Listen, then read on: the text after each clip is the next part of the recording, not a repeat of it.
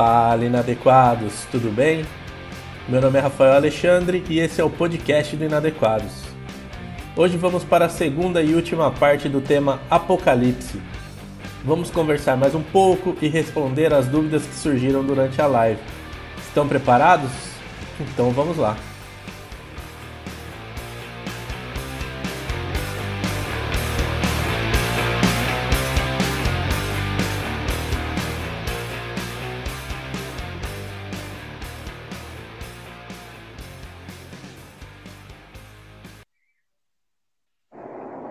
E aí? Foi, foi, foi. Surgiu? Surgiu. Inclusive, é algum problema no meu dispositivo, né? Porque a gente fez essa troca aqui, porque quando eu sou convidado para uma live, eu não apareço, né? Fica travado. E o John usando o meu Instagram deu certo. Então, sei lá, alguma configuração doida aqui. Mas vamos lá, vamos lá. Enquanto, bom, você está chegando agora aí, então você ouviu toda a primeira parte. Se você entrou nessa live aqui e não estava na primeira, meu amigo, minha amiga, sinto muito, você não vai entender nada. E a gente está uma hora falando de Apocalipse e mostrando quão, quanto é simples, né? É, e ao mesmo tempo super complexo, um paradoxo, interpretar o Apocalipse. Então, assim, se você não assistiu a primeira, você pode até ficar aqui pela companhia, pela beleza e pela simpatia dos, dos participantes, Sim. mas você não vai entender nada. Agora, quem já estava aqui, então você ouviu tudo que a gente falou aqui. Ficamos uma hora falando um milhão de, de coisas, né? E aí eu quero que você converse com a gente. Quer? Você ficou com dúvida? Tem algo aí que a gente não falou? Tem alguma consideração que você quer fazer? Quer discordar? Quer xingar? A hora é agora. Então, comenta aí. Enquanto você elabora suas perguntas, suas questões, vou pedir para o John dar uma pincelada de novo aí, ver se faltou alguma coisa. Enquanto isso, você vai, vai escrevendo aí. John, fala o que você quiser aí. Faltou alguma coisa de importante? Eu acho que não, João. Eu acho que a gente tratou da questão da, da, da, montagem dessa imagética, né? No mecanismo liberador inato, que todos nós temos, né? Que são os nossos medos, né? A construção a partir dos nossos medos. Falamos do apocalipse como gênero literário, né? Falamos do apocalicismo, né? Que, que é necessário. O apocalipse também como uma cosmovisão, que é o que geralmente a gente carrega dentro da identidade protestante, né? A gente falou sobre as imagens construídas de João, né? A imagem do dragão, a imagem da besta, o 666. Então a gente fez um apanhado bonito, né? Falamos que é, os profetas do Apocalipse, né, na sua construção maior, tanto no Antigo Testamento também como essa ideia do Apocalipse no Novo Testamento, tem uma visão social política, eles estão observando né, a história, as coisas, e estão tirando diagnósticos né, da vida. Então acho que a gente conseguiu pincelar legal isso daí.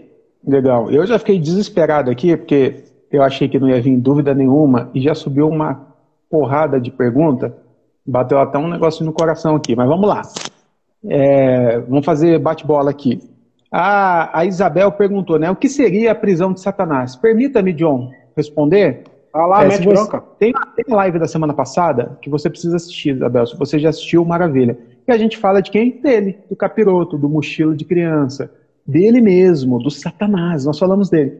E se você viu a live, você entendeu que Satanás não é uma pessoa nem um ser. É um adjetivo significa aquele que se opõe. Então, o que é a prisão de Satanás? Seria o final desse sistema que se opõe a tudo que é o Cristo. O final do anticristo. Se Satanás é aquele que se opõe ao reino, a forma de pensar a humanidade que o reino nos traz, a prisão de Satanás é acabou esse, essa oposição a Cristo. Então seria basicamente isso. Não é uma prisão pegando fogo onde vai ficar o chifrudo lá dentro. Ou é, John? De repente é também, eu tô... Não, aí tem a prisão que é por um tempo, fica preso um tempo depois solta, né? Essa sensação é. de paz, né? Tem essa. Você fica com essa sensação de paz, de que tá tranquilo, né? Aquela para... Ah, ah, ah, né? Tá favorável. Exato, né? Mas logo novamente é, esse opositor é solto, né? Ai, caramba. E olha só, só para explicar também que a gente vai brincar com as perguntas, mas por favor, não é desdenhando da sua pergunta, porque são realmente dúvidas sinceras. Mas assim, é lógico que a gente vai trazer um pouco de, de bom humor para as questões. Por favor, não se ofenda, tá?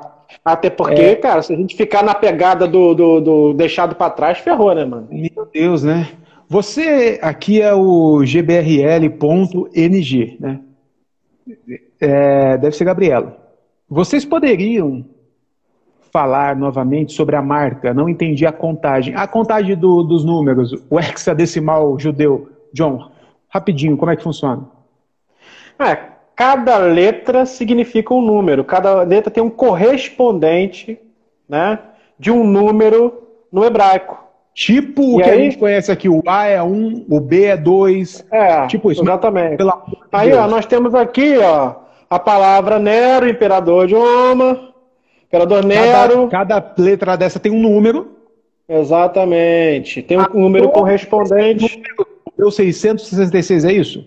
A soma desses números dá 666 que é a equação 200 da primeira letra, 60 da segunda, 100 da terceira, 50 da quarta, 6 da quinta, 200 da sexta, 50 da sétima, dá 666. Nero é o imperador de Roma, ou o imperador Nero César.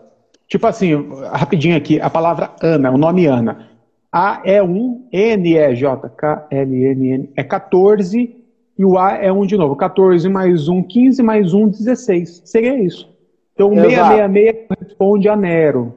Só que no hebraico Ana você vai ter o A correspondendo a 50, né? Sim. E aí você vai ter é, os dois N's também correspondendo a 50, né? Os dois juntos, né? E o A correspondendo é, ao seu número específico. Então cada um vai ter a sua construção, os seus números. Maravilha. A Fabiana perguntou então o que seria ruas de ouro? que é realmente aquela ideia de que a gente vai para um lugar onde a sua é tudo de ouro, as tetas de ouro, parede de ouro, lugar chato, feio, duro, horrível de se viver. Eu, eu diria, né, João, que é mais uma figura de linguagem dizendo... É um contraponto, desse... né, de um povo que está dominado, né, João, que está vivendo fora da sua terra, vivendo na pobreza, vivendo numa construção horrível, né, e eles precisam dessa construção de esperança, né? De retornar à beleza de Israel como, como Estado, né, que era, né, como um Estado independente. Então, é, é, o retorno dessa condição de soberania né, e a beleza né, que Israel representa como nação para cada um deles. Então, enfeitar a Cidade Santa é algo que é muito importante para essa construção. Tanto que a gente vai ter o templo e como que eles cuidam do templo, né? Os muros, como que era Muito ouro, né, mano? É muito ouro, toneladas sim. e toneladas de ouro. Sim, sim, sim, sim. Onde você coloca ouro, é como se você estivesse dando muito valor. Então lá até as ruas, né? Que é aquilo que geralmente não tem tanto saneamento básico, é algo que é muito comum, muito simples, é um lugar só para você passar seriam de ouro, né? Então tá pegando aquilo que é mais básico, que é mais simples e tá dando algum tipo de valor. Maravilha. Gui Carvalho, como que fica a questão ou a questão, como diria o nosso excelentíssimo, da lista de quem sobe e quem arde no Lago de Fogo? Seria o livro da vida que ele está falando? A única lista que eu me lembro é o tal do livro da vida, né, John? Tem 144 mil, né? Que, é, ah, que tem a ver com a conta de. É, das 12 tribos, né, 12 mil de, de 12 tribos, é só uma soma que está falando de uma totalidade. Né? A gente pega o número 12, aí tem que ir lá para a cabala judaica. Né? É você pegar a questão do 12, né, o número de uma totalidade, que é 4 vezes o 3, é, é 4 o número de homem, 3 o número de Deus. Tem uma conta a ser feita aí. Né? Não dá para a gente pegar também, pegar um quadro e desenhar isso aqui agora. Mas está falando é. que de todas as tribos de Israel, uma totalidade seria realmente resgatada para Deus. Está falando de uma totalidade. Que Deus não desampararia Israel. Né? Então, Lembrando 12 que houve, vezes... houve aquela, aquela, aquela ruptura o Apocalipse é para Israel. Isso, e, e, assim, é, Deus é Deus de Israel. Eu preciso entender isso. O Iavé, ele é Deus de Israel. Ele não esse, é Deus Eu acho que esse 144 mil é até um tapa na cara, por exemplo. Você sabe que há uma treta muito forte entre judeus e samaritanos e, e, mesmo, só que todos são da nação de Israel por causa da treta que deu lá em 500 anos antes de Cristo, quando os doze reinos se dividem, né, e vira só o reino do, do sul e o reino do norte, e aí Sim. tem dois templos, tem duas capitais. Então, assim, o que João está falando, assim, não, não tem mais divisão, somos um. Tipo isso. Tem a pergunta é. aqui da, da, da, da alguma coisa rosa, Raf Rosa. Como vocês veem a questão de Deus se um Deus tão ser um Deus tão punidor como pregam hoje? Eu até queria falar sobre isso porque eu falei bastante essa semana, né? fiz um post lá zoando, provocativo, disse que Deus, né, assim, eu falei que todo homem, depois da paternidade, ele muda, né? E aparentemente Deus também mudou, porque Deus no Antigo Testamento é tiro, porrada e bomba, facada, fogo na cidade, mata mesmo, mata criança, mata animal, mata todo mundo. Depois que ele é pai, né, e vem Jesus como filho, vira o paz e amor. O que a gente precisa entender é que nem tudo que é dito em nome de Deus é culpa de Deus, né? Hoje, por exemplo, a bancada evangélica que está lá no Congresso, ela poderia afirmar que o Bolsonaro é um enviado, né? o Messias enviado por Deus, enviado por Deus para libertar o Brasil do satânico comunismo. Não significa que Deus está nessa parada. Então, tudo o que é escrito em nome de Deus, Deus matando, Deus mandando botar fogo, Deus mandando Abraão matar o próprio filho, não significa que Deus queria. Aquela foi a interpretação daquela pessoa sobre Deus. Entende? Abraão, por exemplo, como é um dos, dos, dos, dos mais velhos, né, o patriarca ali da, da tribo de Ur, dos caldeus, era muito comum para ele fazer sacrifício de criança. Era normal da tribo. Eles sacrificavam crianças aos deuses. Então, quando ele começa a servir o tal do Iavé, a primeira coisa que ele fala é: vou sacrificar uma criança também normal para ele, nada demais, nada de, de muito, muita emoção. Matou fácil ali, tá tudo certo. Aí Deus intervém e fala: para, mano, você é louco, não pedi isso não. Então, assim, nem tudo que se diz em nome de Deus está na conta de Deus. Eu acho que essa é uma resposta possível. Alguma coisa aí, João, para acrescentar? É isso mesmo, né, João? São narrativas, né? A gente precisa entender quem que fez a narrativa, em que tempo fez a narrativa, né? Quem que está contando a história.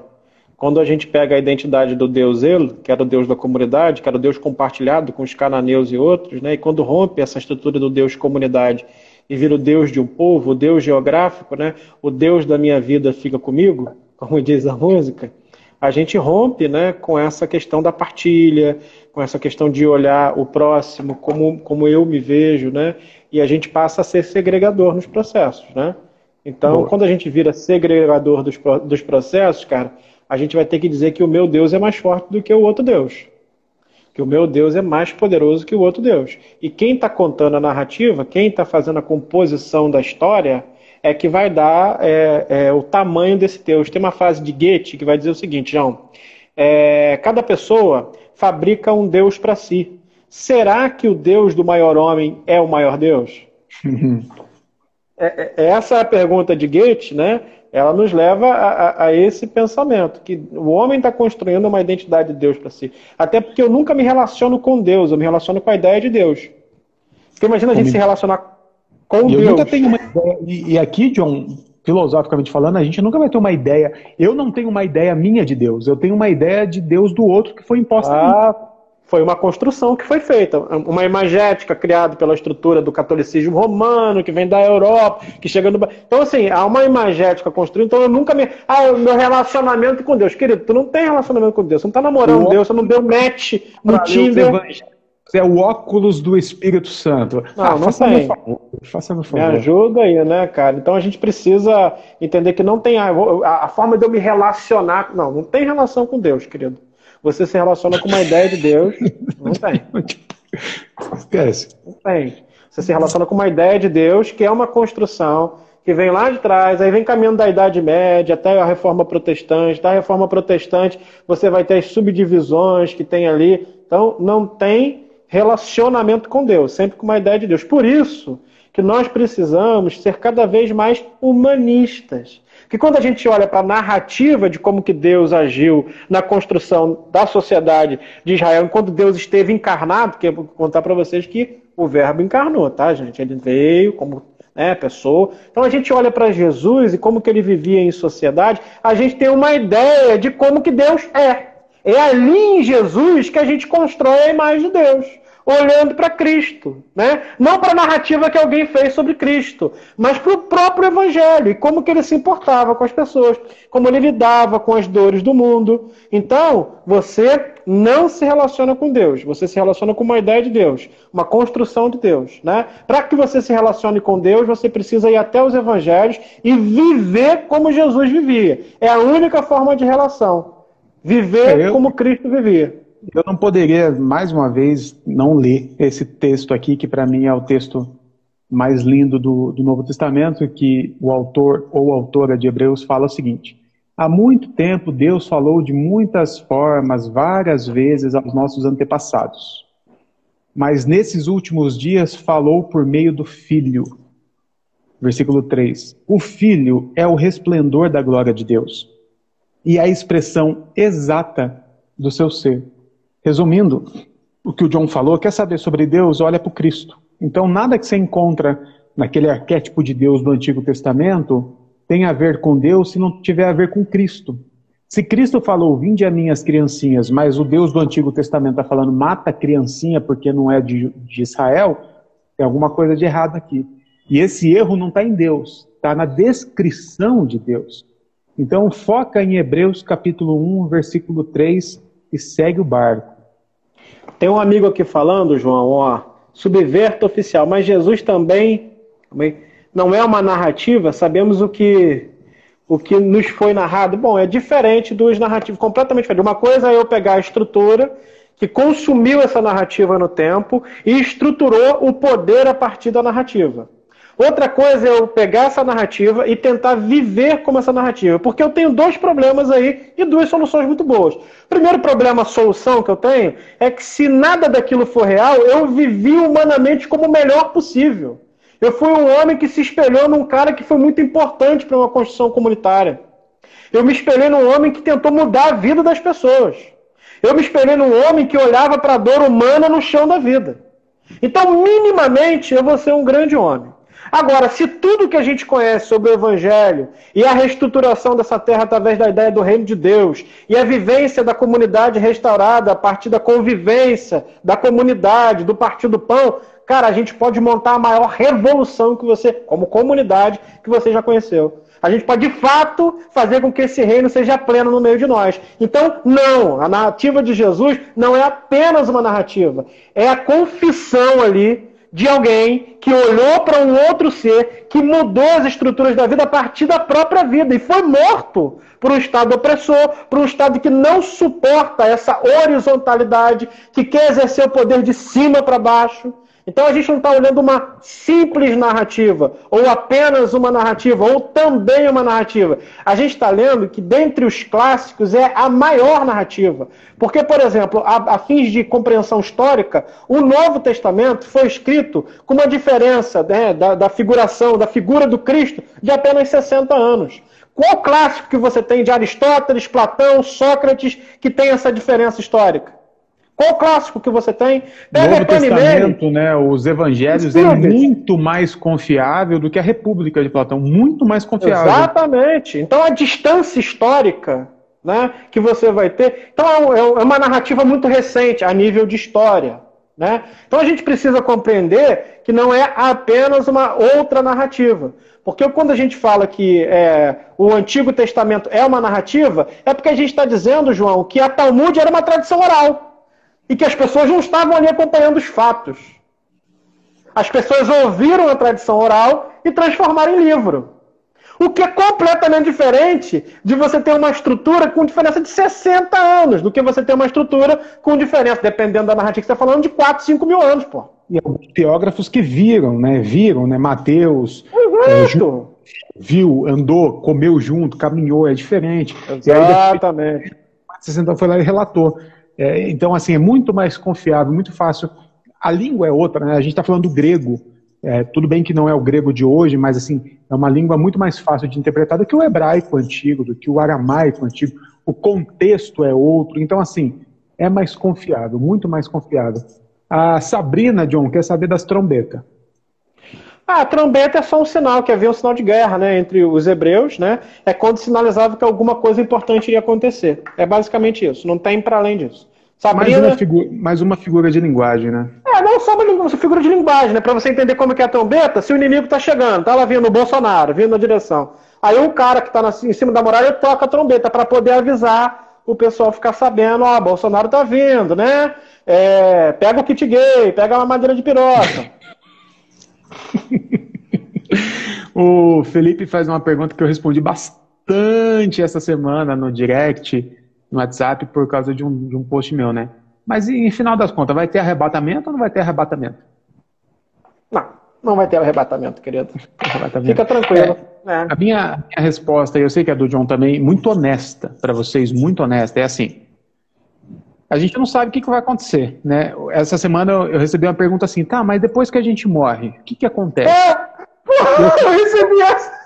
E eu falei, você recebeu também? E eu falei assim, eu dei risada, eu falei, minha querida amiga, eu vou fazer, uma, eu vou dar uma resposta tão cretina, mas eu acho que é a melhor, né? A gente não sabe porque depois que morre não tem como avisar, né? Não tem como falar pra gente que tá Mesmo que a gente soubesse, né? Não ia dar pra contar. Não podemos. Eu acredito, ó, tem alguma coisa na minha barba aqui. Eu acredito numa eternidade com Deus. Onde, como, quando, em que aspecto, em que em que forma, em que essência, em que substância, não sei. Não, e me, pelo que eu vejo, Jesus também não, não, não, fala sobre isso. Eu não acredito que morreu, acabou, né? Essa coisa meio, meio Nietzsche, né? meio Schopenhauer, assim, uma coisa muito pessimista, né? Que a vida é um pêndulo entre a expectativa e o fracasso, morreu, acabou.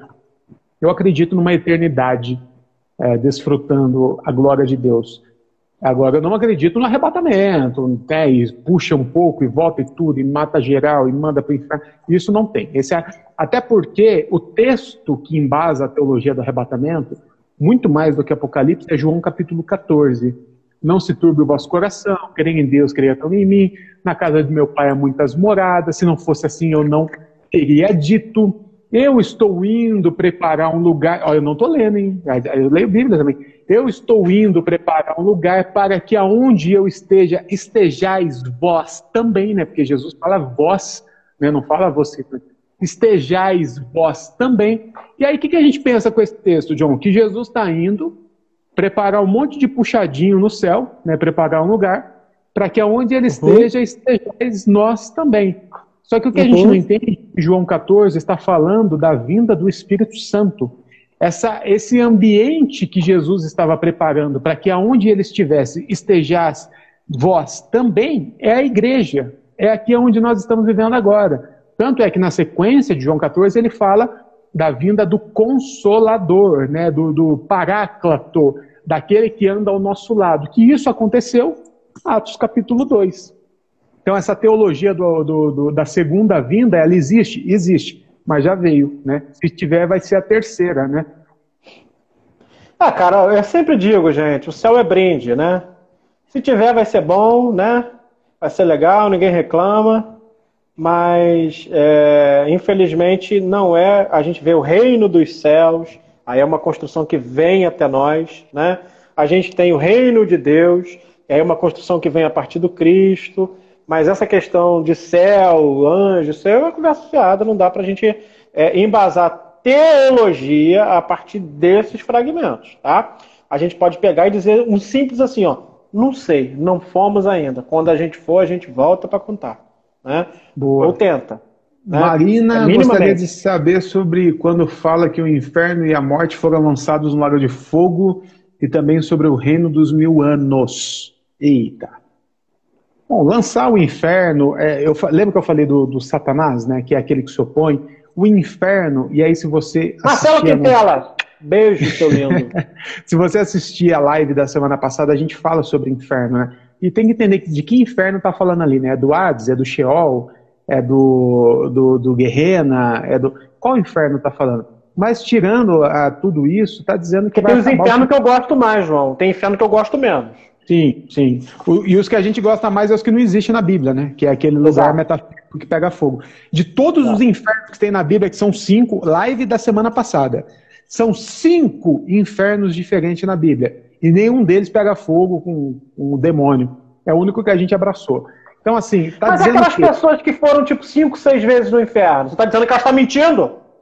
Imagina, eu que não, eu que não tenho essa criatividade. Tomo, usa uso pouca droga, só se for, porque nunca fui. Olha só então, querida. Final das contas, acabou o sofrimento, acabou a morte, acabou a opressão, acabou o Hades, né? Acabou os Que bom, né? Que bom, guerreiro, acabou a sepultura. É, eu falei ao contrário, né? O guerreiro é o, é o, o Hades é a sepultura. Enfim, então assim, é o final da opressão, do sofrimento, basicamente isso. E mil anos é mais uma questão da, da numerologia judaica, do Cabala. E também está dizendo que tem um fim, entendeu? É, é só isso que você precisa entender acerca dos mil anos. É, vai ter um fim. Acaba. Todo sofrimento uma hora acaba. Como diz o Marcos Almeida, toda dor é por enquanto. Hum, né? Lindo, lindo, lindo. Ah? E as suas de ouro? Oh, acabamos de responder, Fabi. É basicamente isso que a gente falou ao contrário, né? Acabou o sofrimento, acabou o inferno, rua de ouro. Maravilha, figura de linguagem. Mas a que gente bom, respondeu né? um pouquinho antes de você chegar, eu acho. Quando João descreve a personalidade do anticristo como líder carismático, inteligente, já dá para saber que não é o Bolsonaro, né? Porque não é nem carismático Graças nem inteligente. Também podemos como sendo um sistema e não uma pessoa? Com certeza. Aliás, eu acho que é muito mais sistema do que uma pessoa, né? O sistema anticristo é que forma os anticristinhos. Né? Para mim, eu vivo dizendo que o anticristo posto na nossa sociedade se chama capitalismo. Esse é o maior anticristo. E gera as hierarquias esmagadoras, fome, peste. Mas gera tantos anticristinhos, tantos infernos, tantos guetos, tantas mazelas, tantos sofrimentos. É verdade. E a tatu de Jesus na coxa? Ah, não, não, zoeira. não, não, zoeira, zoeira. Aí não, né? O João não tem aí paciência, já ia. Aí eu já levanto e vou embora. Você sabe disso. Eu xingo, vou contar pra você. Quando você faz uma pergunta muito merda, e aí o, o, João precisa de uma resposta rápida, às vezes ele fala, João, o que, que você acha disso aqui? Eu xingo muito você, cara. Eu te xingo, eu vou vilipendiar o teu nome, eu vou, sei lá, cara, eu vou botar teu nome na macumba, como diz a música do Zeca Pagodinho. Depois eu respondo, né? Eu xingo primeiro. A brincadeira do César, ele colocou até kkk. Ó, não usa 3K não, hein? Porque 3K é Ku Klux Klan, tá? Usa 4 ou 2, por favor. É. Olha só, a Alga, Alga, alguma coisa. Meu marido, ah, a pessoa, meu marido, né? Igual o pessoal que vai no, no Serginho Groisman. Ah, minha amiga quer saber se é. masturbar muito vicia. Ah, é. o, meu, o meu marido não entendeu sobre a besta, John, rapidamente. É o Bolsonaro, pronto, pode dizer isso. Não. Responde bonito. É a besta que emerge do mar com sete cabeças. Está falando sobre o Império Romano, essa besta é o Império Romano. Essa qualificação é como aqueles que eram oprimidos classificavam os seus opressores. Era uma besta fera que saía com sete cabeças, que significa ali os sete reinados que antecederam né, é, o tal do imperador que estava ali, Nero e outros né, que estavam naquela construção, e em cada cabeça o nome de blasfêmia, porque o imperador se auto-intitulava o próprio Deus, então escrevia na sua coroa que ele era Deus. Né? E isso, né, ser Deus, né, ser uma deidade para a construção dos judeus, mesmo do judaísmo tardio, era uma blasfêmia enorme. Então, é basicamente isso. Boa. É, o nome da pregação, eu acabei de colocar o link aí, eu não sei se, eu nunca parei para testar se aqui aceita link, tá? Se não aceitar, você coloca assim no YouTube, Ed René, pastor Ed René, Ed René Kivitz, Apocalipse. É uma série aqui que chama O Eterno Agora. Tá aí uma nomenclatura boa para o Apocalipse, O Eterno Agora. São, 20, são 23 vídeos, me parece, aqui. Ele deve ter um de introdução, depois mais, mais 22, um para cada capítulo. É, amei esse post seu. Amém, obrigado. Os vídeos do YouTube do Ed René, exatamente, Tati. Show, oi. Por favor, repita o nome dos vídeos, tá aí. O que acontece muito nas pregações é esse esquecimento do contexto e do tempo.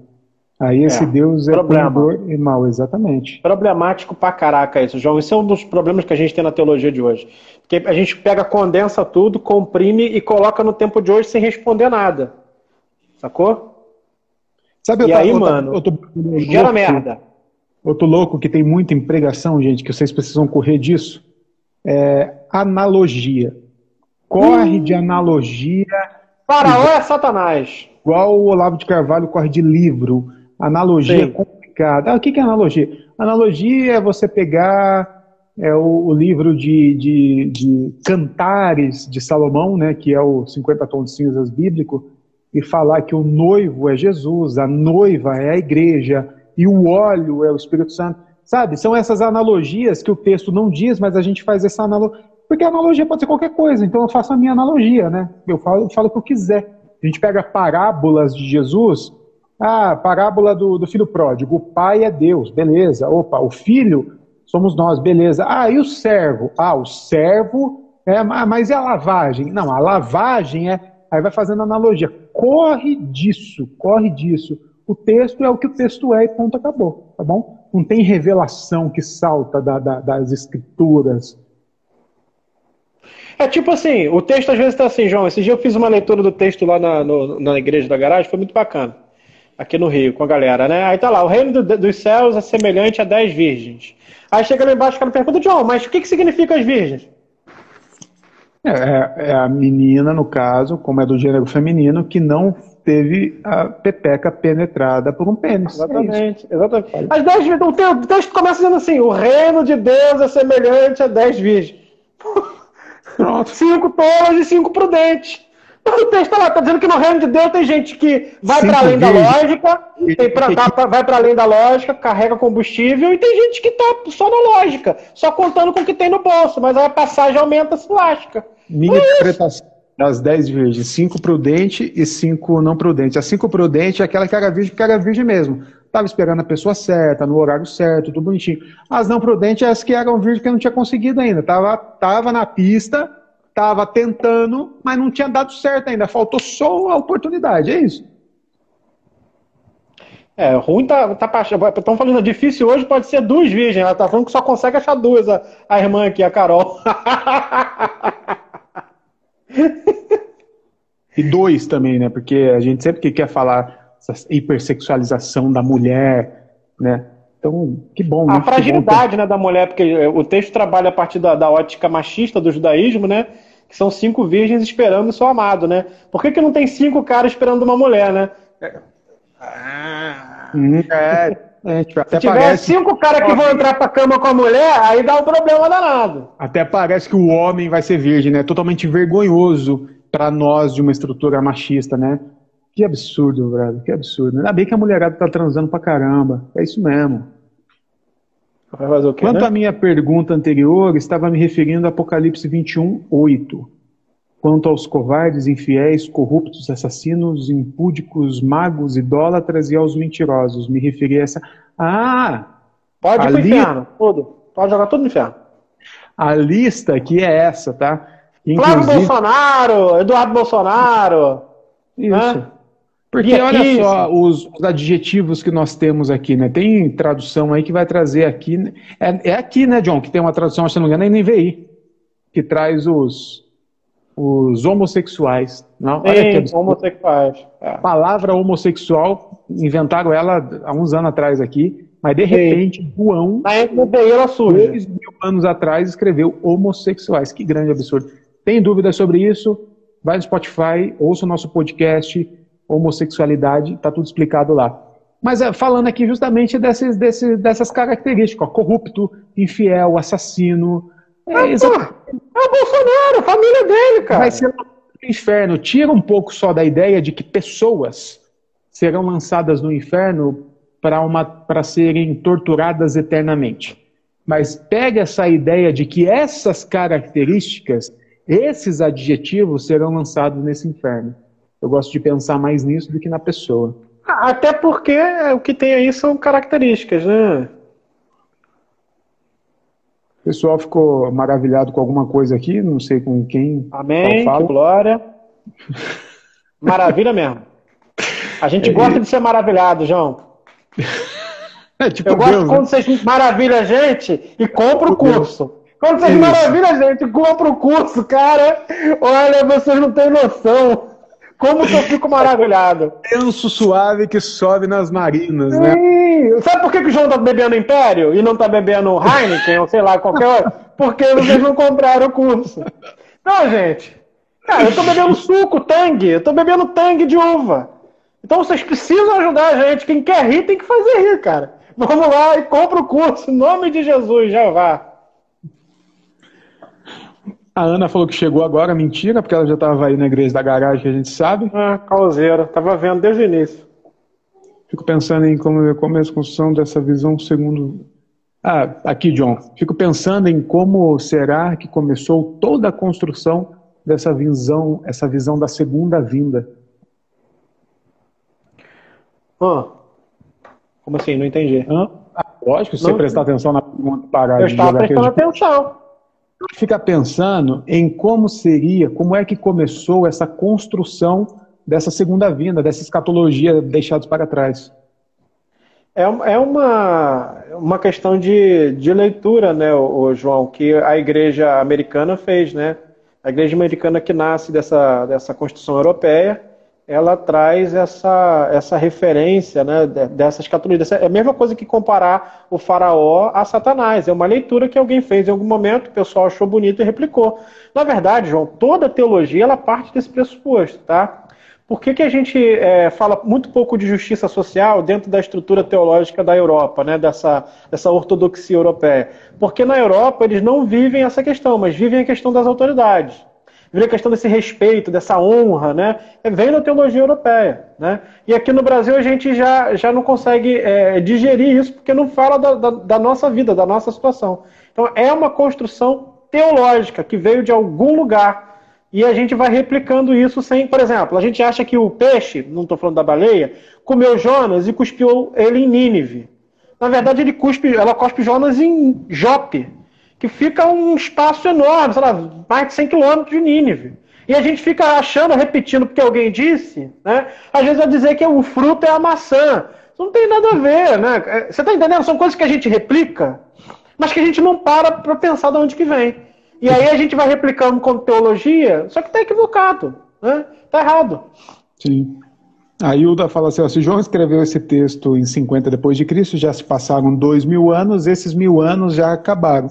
É, por mais que matematicamente faz sentido o que você falou, Hilda, é até melhor a gente pensar que o mil anos também é um, é um número que, que fala de uma totalidade, de um final.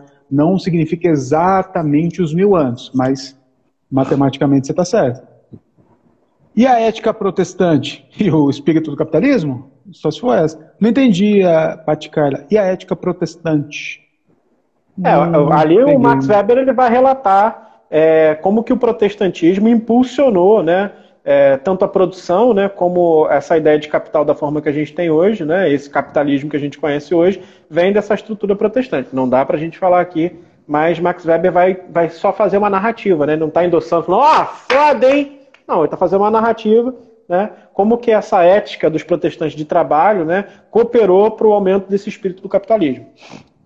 Eu nem sei se ela está falando do livro do Weber, tá? Porque ela só colocou assim, e a ética protestante? Eu que linkei com, com o livro. Então essa foi minha dúvida. Bom, é isso, meu povo. Olha só, já estouramos muito tempo, tempo, né? Aquela é... reunião morreu, tá, João? Que a gente ia, hein? Já morreu, já estou alterado, vou chegar lá, ouvir aquele bando de crente chato falando, não tô para. Não, morreu mesmo. Morreu, cancelou. Ah, que bom. Quer dizer, bom não, egoísmo, egoísmo é fogo, né? Você é um canalha, João. Meu povo, deixa eu falar para vocês um negocinho aqui. É, como vocês sabem, o John e eu e outras pessoas, nós participamos da garagem, né? Nossa comunidade de festa chama-se Garagem. É, nós temos a garagem aqui em Mogi, a qual eu faço parte, temos a garagem no Rio, a qual o João faz parte, temos uma articulação da garagem em BH, temos uma articulação da garagem é, em São Paulo, enfim. E temos tantas outras pessoas que não se articulam porque estão sozinhas né, em suas cidades e tal, mas que se identificam com a nossa fé quando a gente pensa a igreja. É, por causa da pandemia, nós estreamos, inauguramos, sei lá o nome, no começo da semana, na segunda-feira, o Garagem On, que é um ambiente virtual para que nós possamos. Vou pegar um negócio ali e já volto, hein? Dentro do possível, experimentar a igreja, tá? Então, olha só, não é live, não é isso aqui, porque isso aqui, isso aqui a gente faz, mas eu não gosto, tá? Porque é eu e o John falando e vocês ouvindo. Isso na igreja, tá? Por isso que a igreja não dá certo, onde tem um homem, né? Normalmente é homem, hétero, branco, da classe média, falando e um monte de gente ouvindo. Aí dá essa merda aqui dentro. Igreja é uma troca fluida de, experiências de vida. Então, o Garage é uma plataforma, a gente usa o Google, né? Onde todo mundo se vê, todo mundo se ouve e a gente conversa lá. É, é, é o que a gente tenta viver, vivenciar na garagem, né? Que a garagem não tem uma liturgia cultica como você conhece. A garagem é um ambiente relacional entre pessoas e a gente trouxe isso para uma plataforma online. Toda segunda, quarta e sexta, às 20 horas, nós temos pastores e pastoras da garagem é, online para iniciar essa conversa. Toda segunda, quarta e sexta, às 20 horas. Para você participar desse negócio, você obrigatoriamente precisa participar de um grupo do WhatsApp. Mas, por favor, não se chateie, o grupo é bloqueado, ninguém fala um pio lá. Apenas na segunda, quarta e sexta a gente coloca o link lá. É só isso. Para você entrar nesse link, nesse grupo, você vai fazer o seguinte: você vai no Instagram da garagem, arroba garagem.igreja, e vai lá na bio. Lá na bio tem o link do grupo. Você clicou no link, você está dentro do grupo. Estando dentro do grupo, você recebe o link das reuniões e você vai participar com a gente. É isso, garagem on. John, tá maneiro a garagem on, hein, mano? Segunda que a gente fez junto foi ótimo. Quarta que você não estava foi maravilhoso, de bom. Só porque eu não estava, né?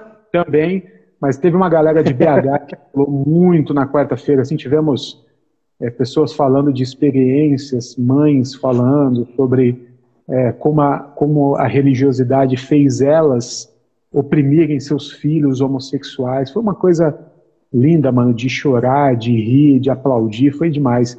E amanhã, às 20 horas, temos com o Oswaldo e com o Fabiano tá bom? Muito e bom. Segunda, toda segunda é o, jo, é o John e a Jaque, toda quarta sou eu e o Jojo, toda sexta é o Fabiano e o Oswaldo. Né, John? O que, que você tá achando do, do Garagem 1? Mano, eu achei a experiência muito maneira, né? Primeiro que no, no primeiro dia lá já, já brotou uma galera maneira, né? Que tá. Tem um grupo que não fala, mas tem um grupo lá que foi criado para que se você quiser falar, você pode falar, conversar, bater papo, pode lançar lá suas heresias, não tem problema, né? É, eu achei muito bom porque tem esse espaço de conversa, né, João? E esse espaço de conversa é democratizar o Logos, né, mano? É o diálogos, é separar, dividir o Logos, que não acontece geralmente dentro do, da, da situação da igreja, né? E é, entendi também, mano, que você sempre quis colocar um herege e alguém gente boa. Você botou eu, de herege, e a Jaque. Colocou o Jojo, que é muito gente boa, e você, de herege, né? E a mesma Sexta coisa do Oswaldo. Sexta é dois Fabiano. Os dois são Fabiano e Oswaldo. Fabiano herege, Oswaldo gente boa. Então, graças a Deus que a gente fez essa construção. Um herege, um gente boa, um herege, um gente boa para cada dia, para dar aquela equilibrada na balança. Igual Thanos, né? Com aquela, aquele canivetinho no dedo, né? Equilíbrio. Equilibrado como tudo tem que ser. Então, perguntar duas dúvidas que a gente precisa sanar aqui. Primeiro, é, a garagem em São Paulo, a que já funciona de fato, é realmente a de Mogi, Zona Leste de São Paulo.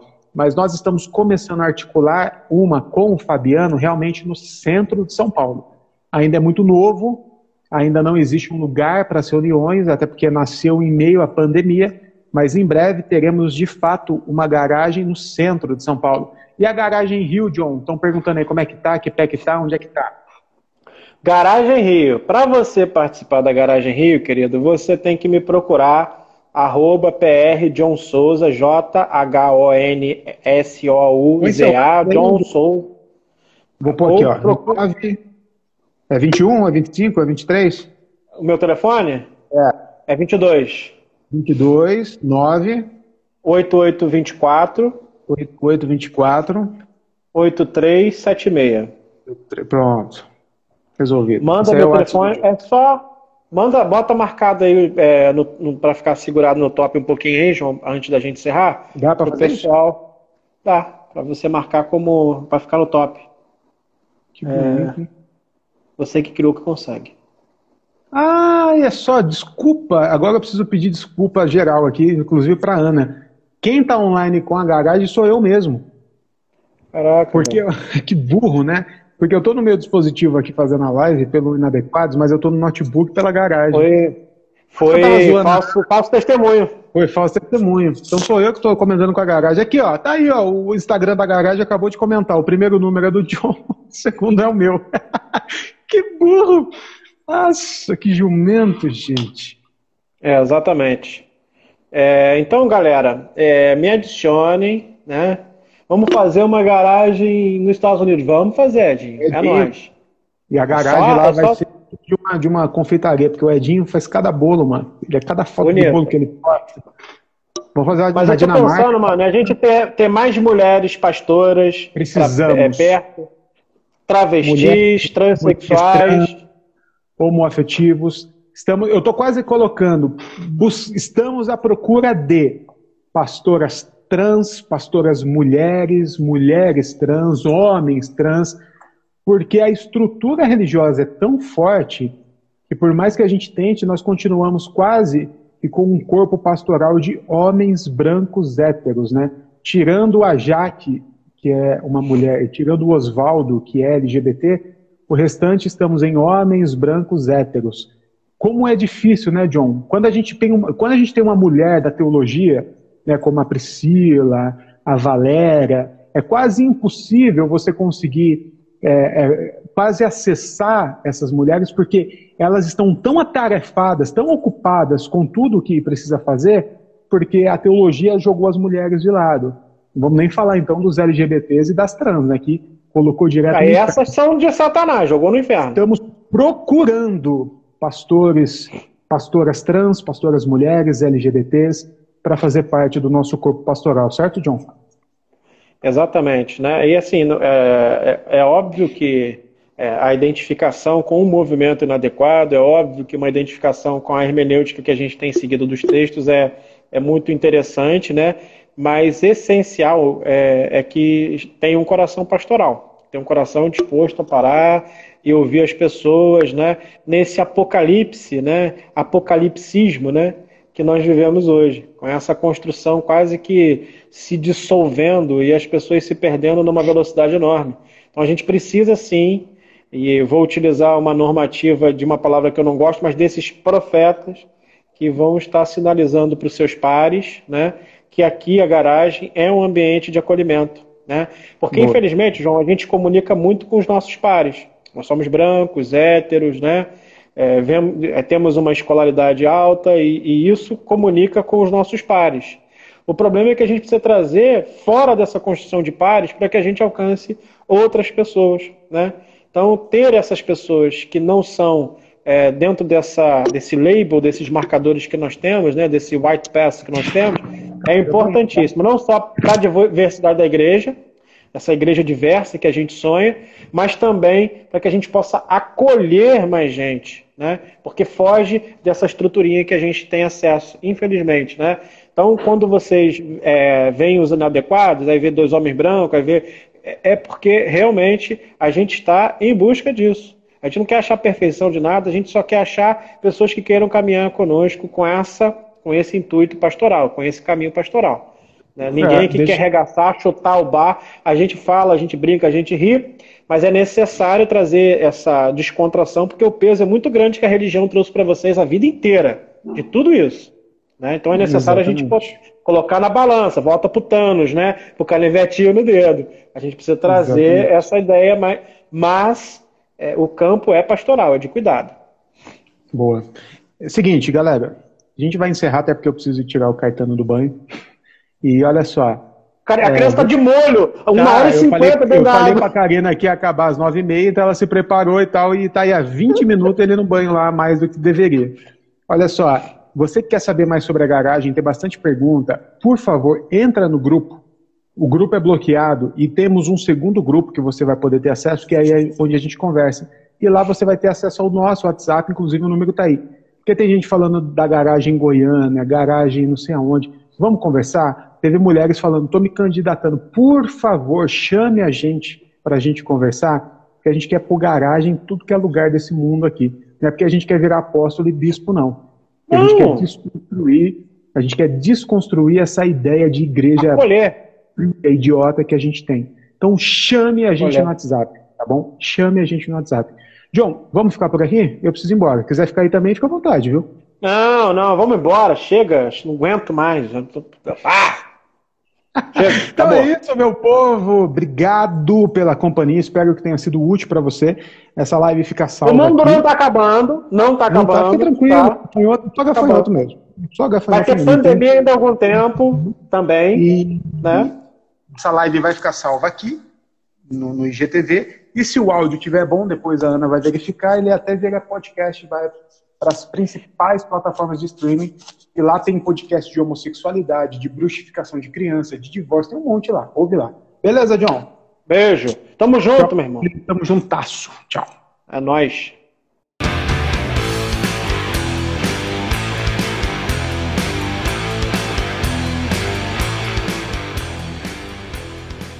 É isso aí. Se você nos ouviu até aqui, muito obrigado. Ficou interessado sobre a Igreja da Garagem? Então é só nos seguir no Instagram, garagem.on. Semana que vem estaremos de volta com um novo tema. Um abraço!